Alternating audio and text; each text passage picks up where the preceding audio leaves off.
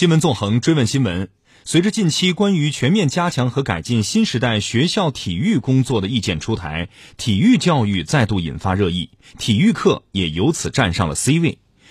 上个月底，云南就举行了听证会，提议将初中生体育成绩满分由五十分提高到一百分。广东也决定从二零二一年起提高初中生中考时体育科目的分值，但随之而来的是呢，改革试行地区的课外体能培训班也如雨后春笋般火了起来。一小时一节课的体能训练，通常呢要二百多块钱。学生家长如何看待课外体育培训？强壮中国人到底需要怎样发力呢？一起来听总台央广记者张浩森的报道。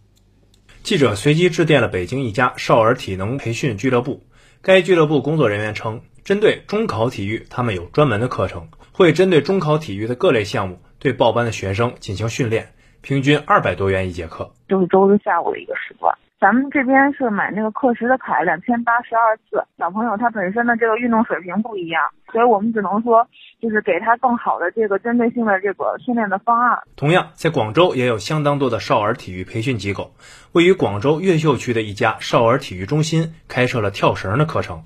教练介绍说，他们推出了三十节跳绳私教课，共九千六百元。他强调，广州中考体育考试中，跳绳是最容易拿分的一项。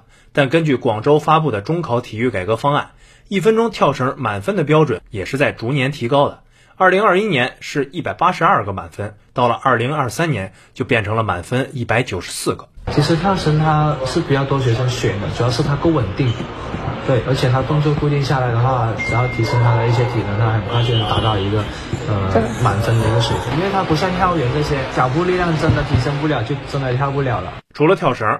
记者也发现，当地家长帮孩子报名课外运动补习班，已是很多家庭的常态。加强体育锻炼，我们觉得也是必要的。另外一个，呃，中考体育也是，呃，也是我们考虑的一个方面。课外的有一些跆拳道啊，还有篮球啊那些。现在我的小孩基本上回来的时候，还有学校吩咐他跳绳，还做那个仰卧起坐。从身体的健康来说呢，是有好处的，但是呢，不要盲目去从事某一项目。上个月底。云南省举行听证会，计划将对体育中考做出改革，满分由五十提升至一百分，计入中考成绩，并由原来三年一考改为一年两考。征求意见稿一出，在昆明从事体育运动培训教学的李文军表示，自己的生意。明显比原来火爆了。今年开始，二二零年新入学的学生，初一的学生开始了嘛，他有明显的比以前更多。以前的话，可能可能就是十多个人吧，这边现在一下增加到了五六十人。但对于中考体育培训这种现象，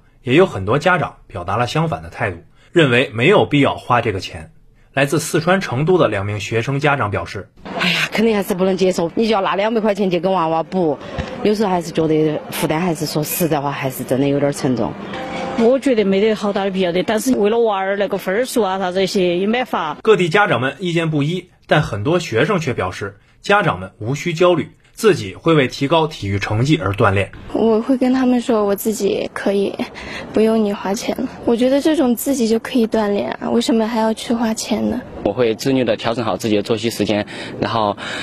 尽量的抽出时间来做运动，然后提升我的体育成绩。可以看出，让孩子参加课外的体育培训，无论是真心想让孩子锻炼，还是迫于体育成绩的压力，更多的压力都是来自于家长。在中国教育科学研究院研究员楚朝辉看来，只片面的增加体育考试的分值，只会增加孩子、家长和学校三方的压力。体育考试最终的成绩，还需要多种评价体系的介入。我们。不能够还是老是盯着这个分数分类进行评价，才能够把孩子从这个压力当中解脱出来。对此，四川成都华阳中学体育教研室主任何维给出了自己的建议：体育增加分值的初衷，不是让大家只着眼于最后的分数，而是要在整个学生时代培养学生对体育锻炼的兴趣，最终提高学生的身体素质。我们在初一年级，我们都会让我们的学生从。很多项目去渗透他，比如说游泳课，这也不是中考的项目，但是我们觉得学好这一门技能以后，对他的全身的呃运动能力的提升是非常有好处的。第二一个，我觉得到了初二一定是一个衔接的过程，在这个过程当中，我们就应该把我们的球类有机的结合在一起。到了初三，我们是一个冲刺的一个阶段，我觉得这样从兴趣到衔接到冲刺的这样一个过程，让我们初中的学生在三年的过程当中完全能够享受乐趣，增强体质，健全人格和锤炼意志。